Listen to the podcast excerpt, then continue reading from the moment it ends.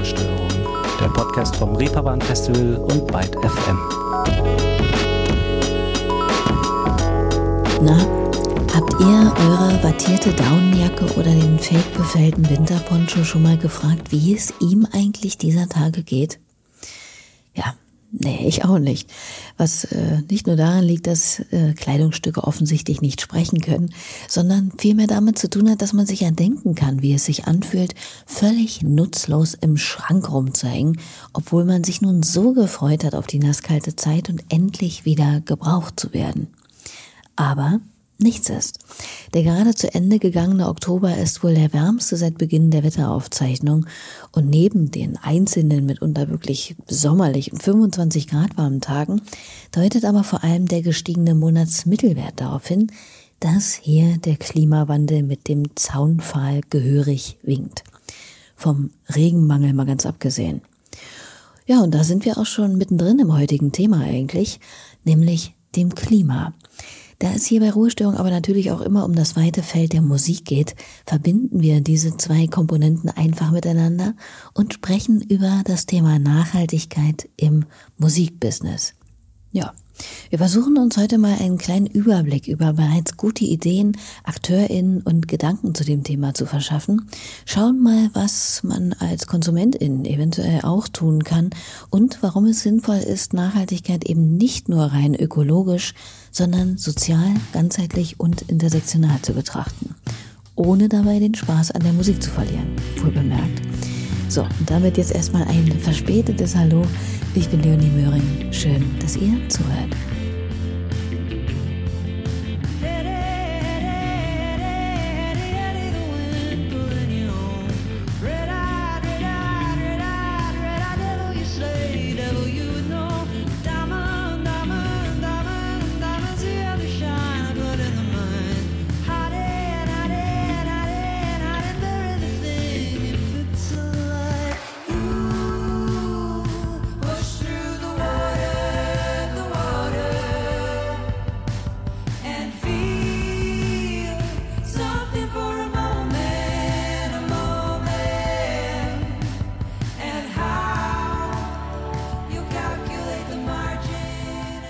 Habe ich mir als erste hier rausgepickt, weil ich sie vergangene Woche erst live gesehen habe und das verdammt gut war.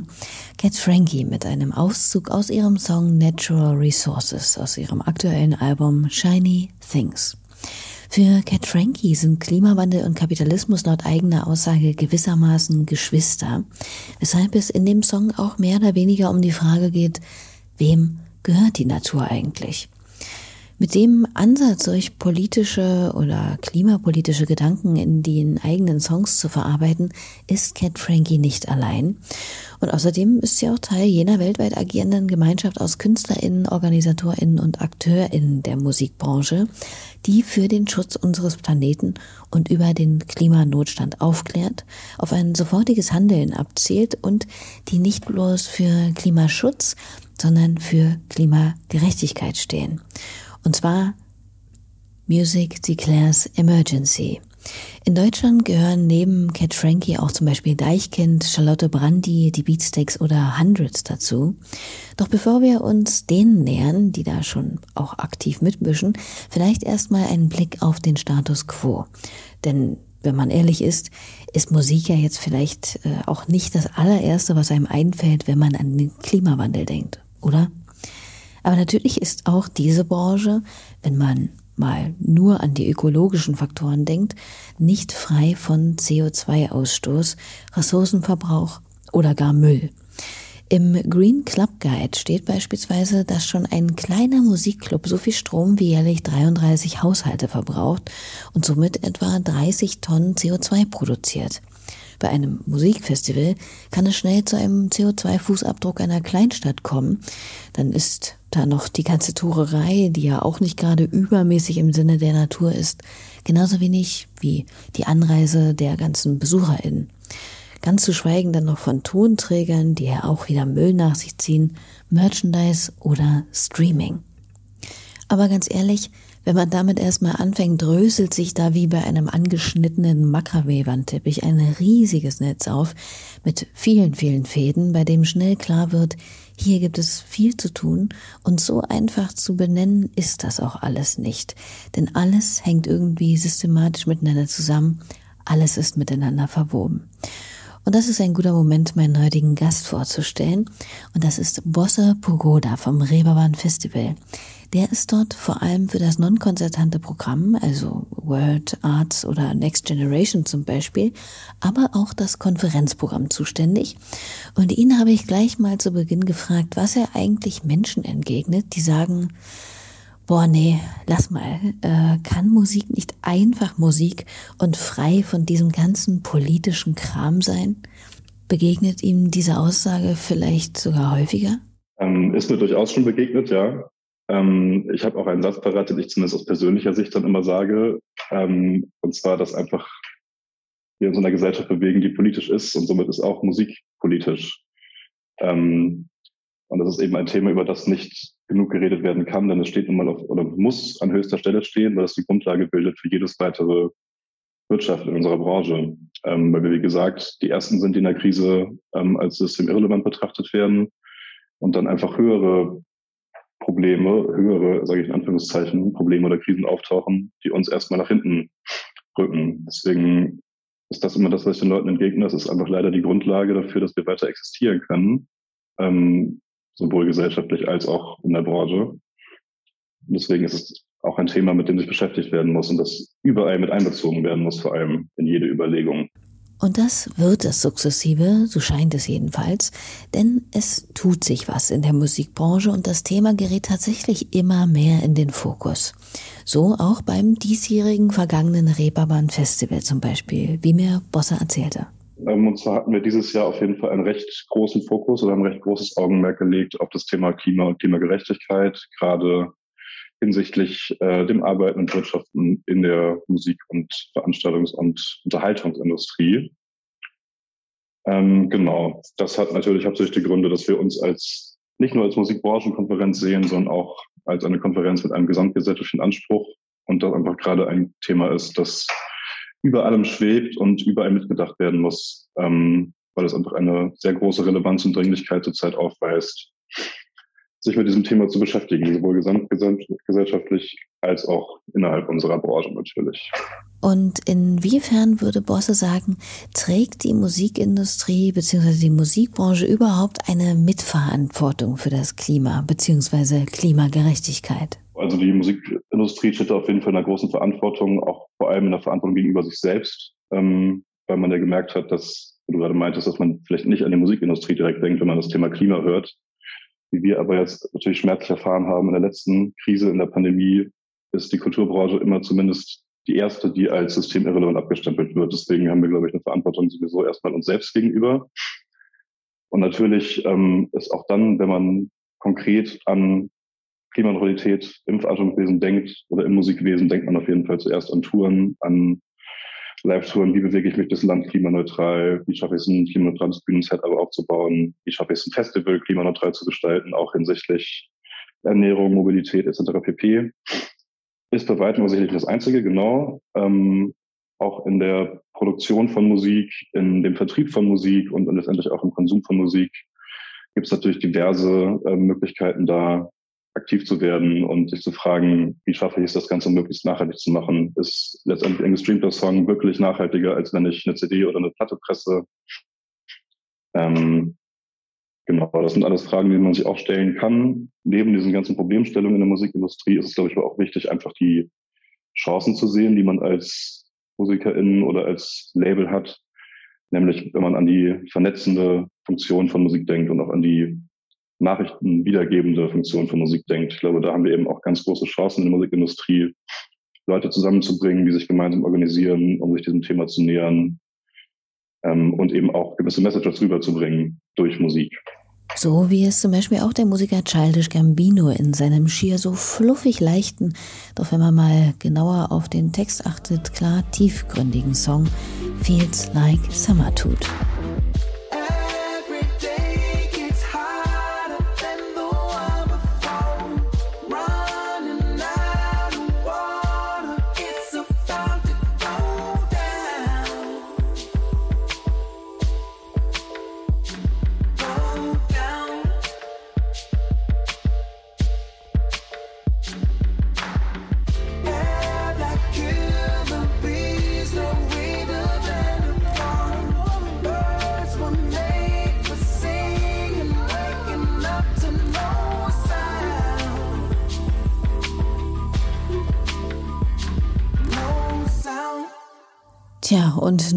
Ist natürlich die eine sicherlich total sinnvolle Sache, sich dem Thema als Künstlerin musikalisch oder in Form der eigenen Positionierung für den Klimaschutz oder Klimagerechtigkeit persönlich zu widmen. Doch natürlich ist da auch maßgeblich die ganze Branche, das System im Zugzwang. Ein globales Problem auf die Eigenverantwortung von Individuen abzuwälzen, kann schließlich nicht die Lösung sein. Zumal, so ätzend wie es ist, man sich Grün auch erstmal leisten können muss. Eine Band, die seit Jahren mit demselben schrabligen Tourband rumkurft und die am Ende mehr oder weniger gerade mal so mit plus minus null aus so einem Konzertreise geht, kann man ja nicht einfach sagen, Nanu, kauft euch doch bitte einfach mal für 50.000 Euro den Elektrobus. Jetzt mal ganz platt und vereinfacht gesagt. Findet auch Bosser. Nee, ein einfaches Abwälzen einfach auf äh, Einzelunternehmen oder Einzelpersonen in dieser Industrie ist sicherlich nicht möglich. Ähm, den Satz, den du gerade genannt hast, ähm, das kann sich nicht jeder leisten. Der gefällt mir persönlich sehr gut. Das war nämlich auch eines der größten Learnings, die wir aus einem Großteil der Veranstaltungspunkte hatten, die bei uns stattgefunden haben zu dem Thema, dass natürlich alle mitgedacht werden müssen, diese Entwicklung, und man als Industrie, aber auch als Politik in einem, in einem Land natürlich die Grundvoraussetzung schaffen muss, dass jedes Unternehmen und jeder Künstler und jede Künstlerin nachhaltig wirtschaften kann ähm, und dass da auf jeden Fall alle mitgedacht werden müssen. Und das war eben, wie gesagt, eines der größten Learnings, dass es nicht reicht, den ökologischen Nachhaltigkeitsaspekt isoliert zu betrachten und dass man auch da die Perspektiven aus sozialer Sicht und auch aus ökonomischer Sicht natürlich, ähm, wo wir wieder beim Leisten sind, ähm, sich leisten können, sind, mit einbeziehen muss. Es ist also, wie eingangs schon erwähnt, keine singuläre Angelegenheit, sondern ein gesamtgesellschaftlicher Umwälzungsprozess, der hier stattfinden muss, bei dem alle mitgenommen und auch mitgedacht werden sollten, weil Nachhaltigkeit eben auch immer eine soziale Dimension hat. Auf jeden Fall, die Dinge gehen absolut Hand in Hand. Ähm, denn wie soll ich eine Musikerin oder eine Musiker erklären, ähm, dass sie jetzt eben genau kein Fleisch mehr essen dürfen auf ihrer Tour, das Fleisch aber günstiger ist als das vegane Ersatzprodukt, ähm, wenn es keine sozialen Mindeststandards gibt in diesem Beruf. Ähm, als plakatives Beispiel. Genau, das geht auf jeden Fall Hand in Hand. Und wie soll ich mich als Person, die in der Branche arbeitet, die völlig ausgebrannt ist durch äh, mentale und psychische Probleme, die durch die Arbeit hier entstehen, wie soll ich mich dann noch mit diesem Thema beschäftigen? Genau.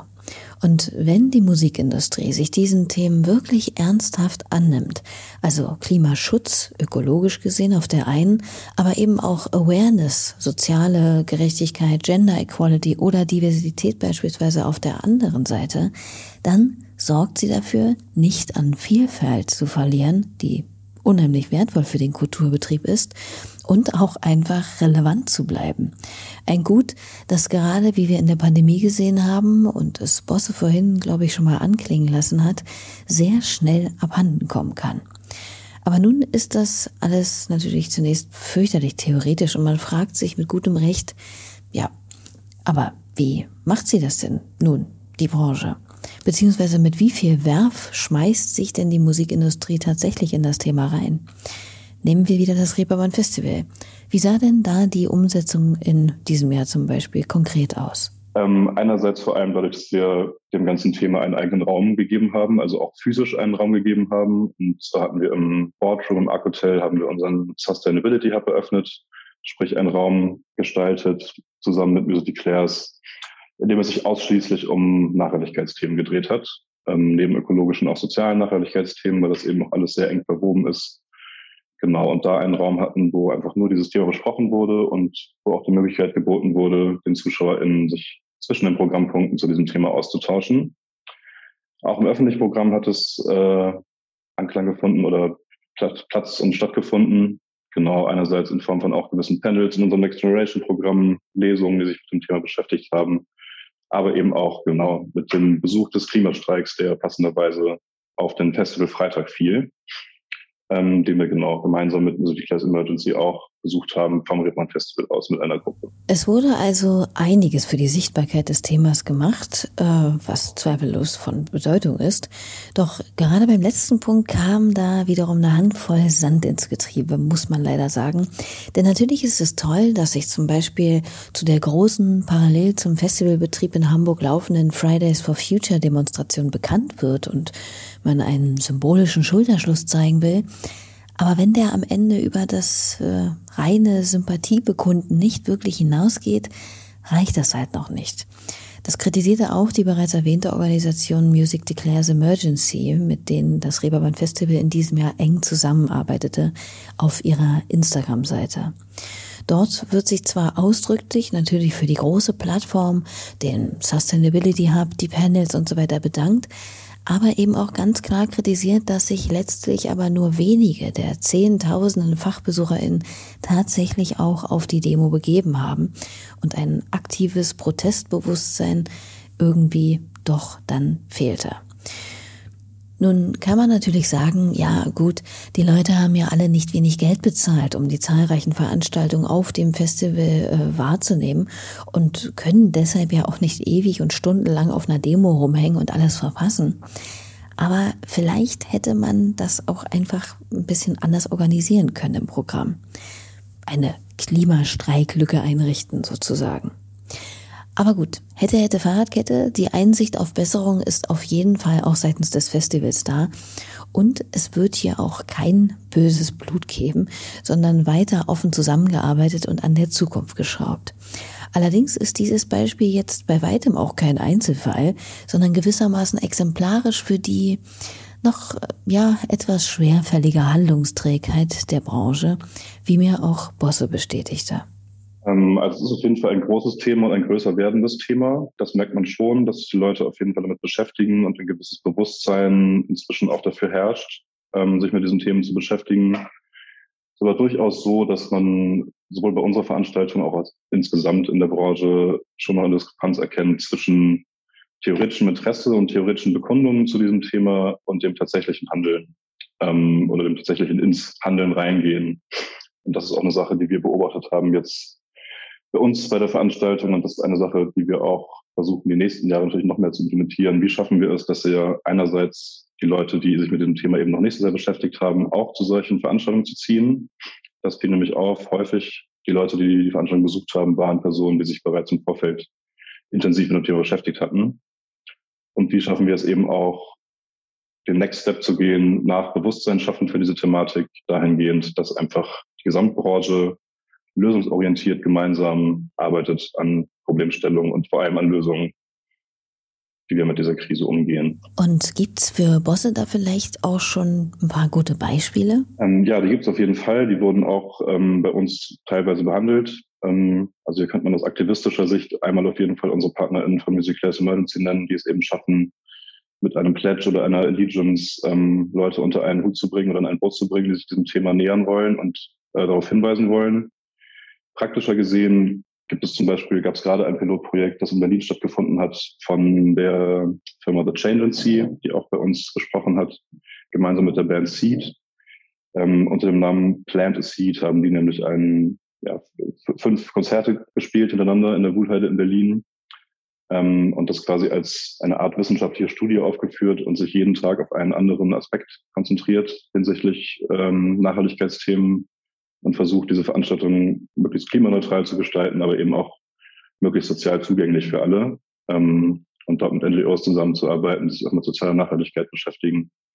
Das war auf jeden Fall, glaube ich, ein Pilotprojekt, was ähm, einiges an Erkenntnissen bringen wird. Das glaube ich auch. Und auch über eine große Strahlkraft verfügt. Ne? Schließlich waren es allein 85.000 BesucherInnen, die man mit der Aktion während dieser Konzerte erreichen konnte. Und es gibt natürlich auch noch viele weitere gute Ideen.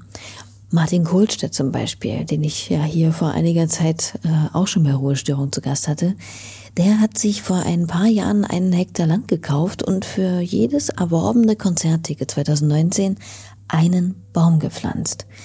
3000 etwa sind es mittlerweile. Tja, man fragt sich, wann der Gute eigentlich Musik macht, so oft wie man ihn auch bei Instagram im Wald rumhängen sieht. Doch er tut es, wie seine gerade erst erschienene Single Luf beweist.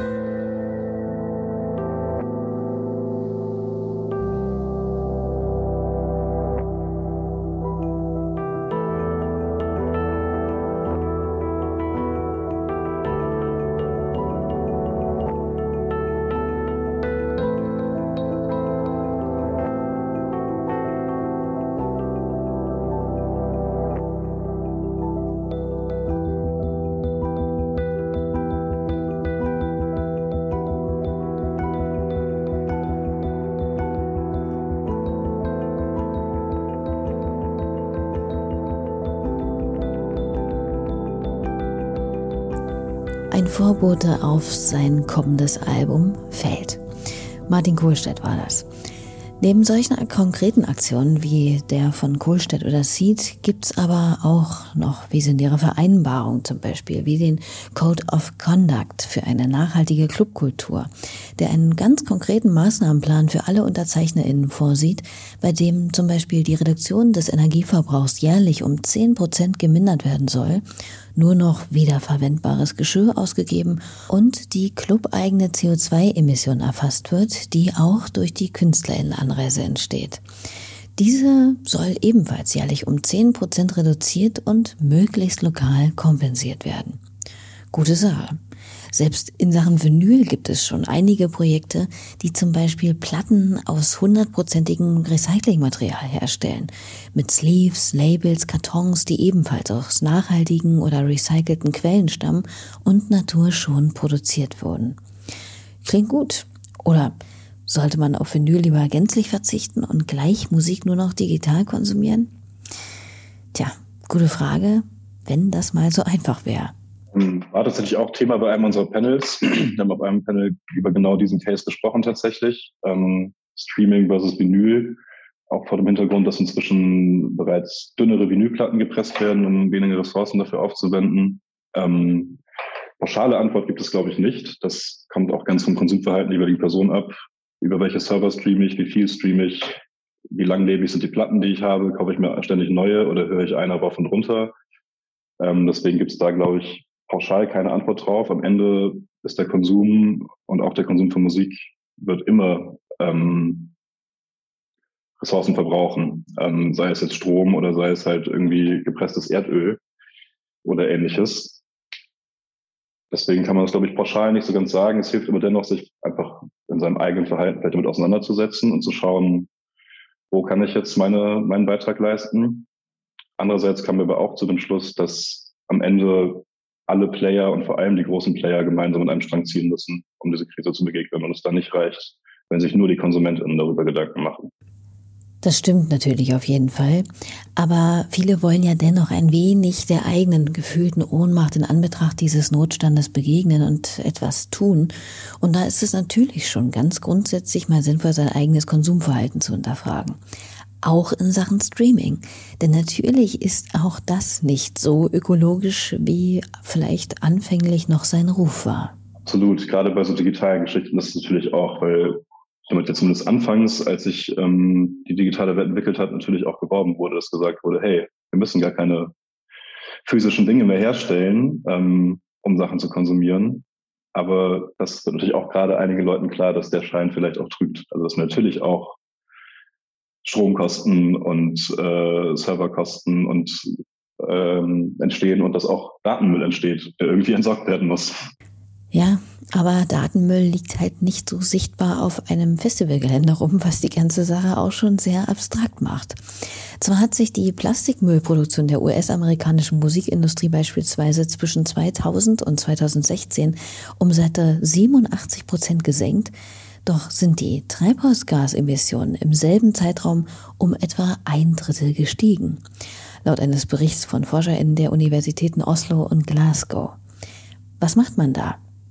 Tja, zum Beispiel nicht so viel über mobile Daten streamen, lieber aus dem WLAN. Oder die Lieblingsalben gleich runterladen, zum Beispiel um sie nicht wieder und wieder streamen zu müssen. Aber da sind wir auch schon wieder bei Sisyphos. Besser wäre es natürlich, die großen Streaming-Anbieter, die großen Player, wie Bosse es gerade schon sagte, kümmern sich einfach mal selbst um ihren Abdruck oder um ihr klimagerechtes Handeln und so weiter. Und das am besten transparent und wahrhaftig. Und wahrhaftig ist ein ganz gutes Stichwort, denn da sind wir eigentlich schon beim nächsten Aspekt, dem Problem des Greenwashings.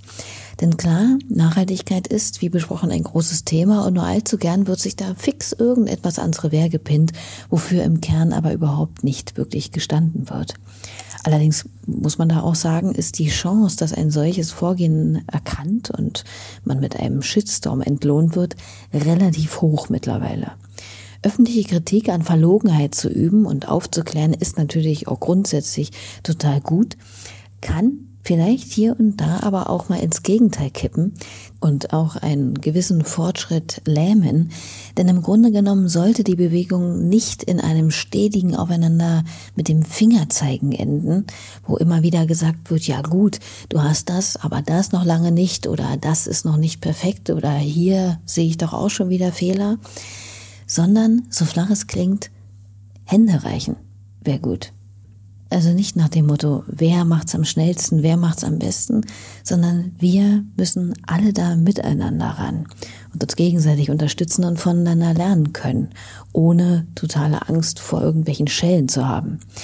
Ich habe Bosse mal gefragt, ob er denkt, dass die Angst davor, etwas falsch zu machen und einen Shitstorm meinetwegen zu kassieren, wenn man sein Unternehmen zum Beispiel nachhaltiger machen will, der ganzen Sache nicht manchmal echt auch im Weg stehen kann. Das steht der Geschichte auf jeden Fall im Weg, ja. Ähm, da gibt es, glaube ich, diverse erste Hürden und erste Ängste, die erstmal überwinden werden müssen. Das haben wir auch im Programm teilweise versucht zu tun.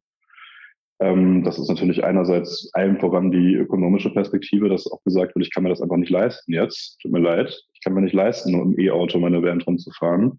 Ähm, das ist, glaube ich, eine erste große Hürde. Und dann, genau, wie du schon angesprochen hattest, auch die Angst, etwas falsch zu machen. Ähm, und da geht es ein bisschen darum, wie schaffe ich es, meine Maßnahmen richtig zu kommunizieren? Und ich glaube, auch da ist ein ganz wichtiger Punkt, einfach die Transparenz auch offen zu legen, Dinge, die man noch nicht umsetzen kann, einfach aus diversen Gründen, das dann auch klar zu machen und da eben nicht versuchen, nicht zu versuchen, sich an Licht zu stellen, dass man gar nicht, gar nicht halten kann, quasi. Ähm, sondern einfach offen und ehrlich zu kommunizieren, was schaffe ich gerade, was habe ich mir als Ziel gesetzt, wann kann ich das erreichen Genau, und da eben auch dann so ein bisschen wegzukommen von Dingen, die du gerade genannt hast, dass man dann zu schnell Leute anprangert, weil sie eben nur eine Sache implementieren können und auch nicht alles auf einmal. Da geht es, glaube ich, eher dann darum, jetzt ins Handeln zu kommen. Und das kann auch erstmal nur ein kleiner Schritt sein, solange man sich bewusst ist, dass es dann vielleicht auch noch trotzdem noch nicht reicht. Aber es ist auf jeden Fall ein ganz wichtiger Punkt. Wie kommuniziere ich das richtig und wie schaffe ich das umzusetzen, ohne eben direkt Greenwashing-Vorwürfe zu bekommen? Und da werden wir doch gleich mal wieder konkret. Wie sieht es denn da zum Beispiel beim Reeperbahn Festival aus? Gibt es da schon klar formulierte Ziele für die Zukunft zum Thema? Du meinst auch konkret in der Durchführung vom Reeperbahn Festival, ne? Also was für Maßnahmen wir ergreifen letztendlich. Ähm, ja, das ist ein Thema, mit dem wir uns auch intensiv beschäftigen. Ich würde sagen, der größte Punkt, die größte Maßnahme, die wir als Reeperbahn Festival natürlich setzen können, ist, die wir schon gesetzt haben, und zwar das Thema auf die Karte zu setzen und in den Fokus zu rücken und darüber zu sprechen und Diskussionen zu ermöglichen auch. Ähm, das ist einfach, glaube ich, auch unsere Funktion als Musikwirtschaftskonferenz, genau das zu tun. Dazu sind wir auch lange schon bemüht, ähm, unsere Veranstaltung selbst so nachhaltig wie möglich zu machen und nach bestem Beispiel auch voranzugehen. Das kann einerseits die Tatsache sein, dass wir schon seit mehreren Jahren äh, kein Fleisch mehr anbieten beim Catering, also weder fürs öffentliche Publikum noch für ähm, KünstlerInnen oder Artists. Ähm, das kann damit zu tun haben, dass wir auch kein Mehrwegbesteck benutzen, sondern eigentlich äh, kein, nee, falsch, dass wir nur Mehrwegbesteck benutzen und kein, keine Einmalprodukte oder irgendwelche Plastikteller. Ähm, Genau, insgesamt ist aber auch festzuhalten, dass es als Reeperbahn-Festival gerade natürlich auch schwierig ist, ähm, solche Dinge schnell und konkret umzusetzen, weil wir einfach mit diversen Venues zusammenarbeiten, zwischen 60 und 80 und da am Ende jede Venue nicht ihr eigenes Ding macht, aber zumindest die eigene Bar schmeißt und die eigenen Konzepte hat, die eigenen Sicherheits- und Hygienekonzepte etc. pp. Deswegen sehe ich unsere größte, unseren größten Beitrag auf jeden Fall natürlich darin, das Thema zu behandeln einfach und es den Leuten näher zu bringen sind aber, wie gesagt, auch dabei, ähm, das in die eigene Verantwortung zu implementieren. Teilweise ist es schon gelungen, teilweise noch nicht zu 100 Prozent. Aber auch das ist wichtig, dass man die Transparenz darüber hat und das auch zugibt, wenn Sachen noch nicht komplett so funktionieren, wie sie es vielleicht sollten oder wie es gewünscht ist. Genau, aber es geht dabei natürlich hauptsächlich um die Themen, die du auch schon genannt hast, als Dinge, die, als, die man als erstes denkt, wenn man an Musikwirtschaft und Nachhaltigkeit denkt, sprich Ernährung, auf dem Festival, Mobilität. Wie werden Sachen transportiert auf dem Festival? Wie kommen BesucherInnen zu dem Festival? Möglichst klimaneutral. Und wie schaffen wir es auch, die ganze Technik möglichst klimaneutral zu implementieren? Ja, alles wichtige Themen, die unbedingt weiter auf die Agenda des Reeperbahn Festivals gehören, genauso wie auch schon Key Change, Awareness und Diversity, um eben einen ganzheitlichen intersektionalen Kurs verfolgen zu können. Und vielleicht bricht hier und da sogar noch das zuweilen eurozentristische Bild dieser Krise auf, denn natürlich ist die Klimakrise eine ökologische Krise, aber letztlich betrifft sie ja auch wieder im Endeffekt Millionen von Menschen, meist die, die sowieso schon ausgebeutet oder von Rassismus, Sexismus bzw. intersektionaler Diskriminierung ausgesetzt sind. Und somit ist die Klimakrise, wie es Nene Opoku vom Black Earth Collective auf einem Talk mal Treffen formulierte, ein Bedrohungsmultiplikator, der die Klimawandelproblematik auch zu einer sozialen Krise macht und deshalb, wenn man sich mit dem Thema beschäftigt, auch Aspekte wie Migration, Flucht und Asyl zum Beispiel mitdenken muss. Ein sehr weites Feld, wie man merkt, mit dem es sich aber in jedem Fall lohnt, in all seinen Facetten zu beschäftigen, finde ich. Wir sind für heute hier allerdings am Ende angelangt bei unserem kleinen Überblick über die Problematik, sage ich mal. Ich haue euch mal noch ein, zwei Links unten in die Beschreibung rein und ansonsten danke ich euch wie immer fürs Zuhören und meinem Gast Bosso Pogoda fürs Dabeisein und seine Sicht auf die Thematik. Zum Schluss überlasse ich ihm nochmal das Wort mit einem kleinen Ausblick in die Zukunft sozusagen und der Antwort auf die Frage, ob er denn glaubt, dass Klimagerechtigkeit das Potenzial dazu hat, das Konsumverhalten von uns oder der nächsten Generation maßgeblich mitzubestimmen oder zu gestalten. Das kann ich mir sehr gut vorstellen, dass das tun wird, ja. Ähm, einfach weil das Thema, ja schon mehrfach angesprochen, immer wichtiger wird und wichtig bleibt und einfach höchste Prio hat. Und vor allem auch, weil, glaube ich, die kommende Generation ähm, oder die, ja, die kommende Generation von FestivalbesucherInnen dann noch mal viel größeres Bewusstsein für hat als vielleicht vorherige Generationen. Und bin mir sicher, also ich kenne das aus meinem eigenen Umfeld, dass sich da auf jeden Fall angeschaut wird, wie ist das Line-up, ist das gendergerecht, ähm, wie sieht es mit ökologischer Nachhaltigkeit aus, was für Bemühungen macht sich dieses Festival dazu? Und dass damit sicherlich auch Konsum- und Kaufentscheidungen beeinflusst werden. In diesem Sinne schließe ich mit dem Slogan von Music Declares Emergency No Music on a Dead Planet. Wusste, glaube ich, auch schon Otis Redding, der uns hier musikalisch hinaus begleitet. Macht's gut. Tschüss.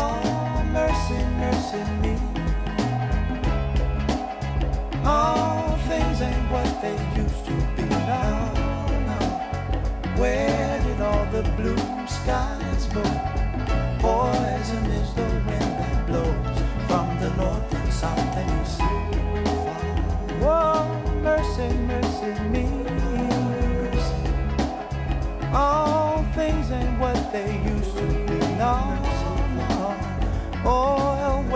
On the oceans and upon our seas.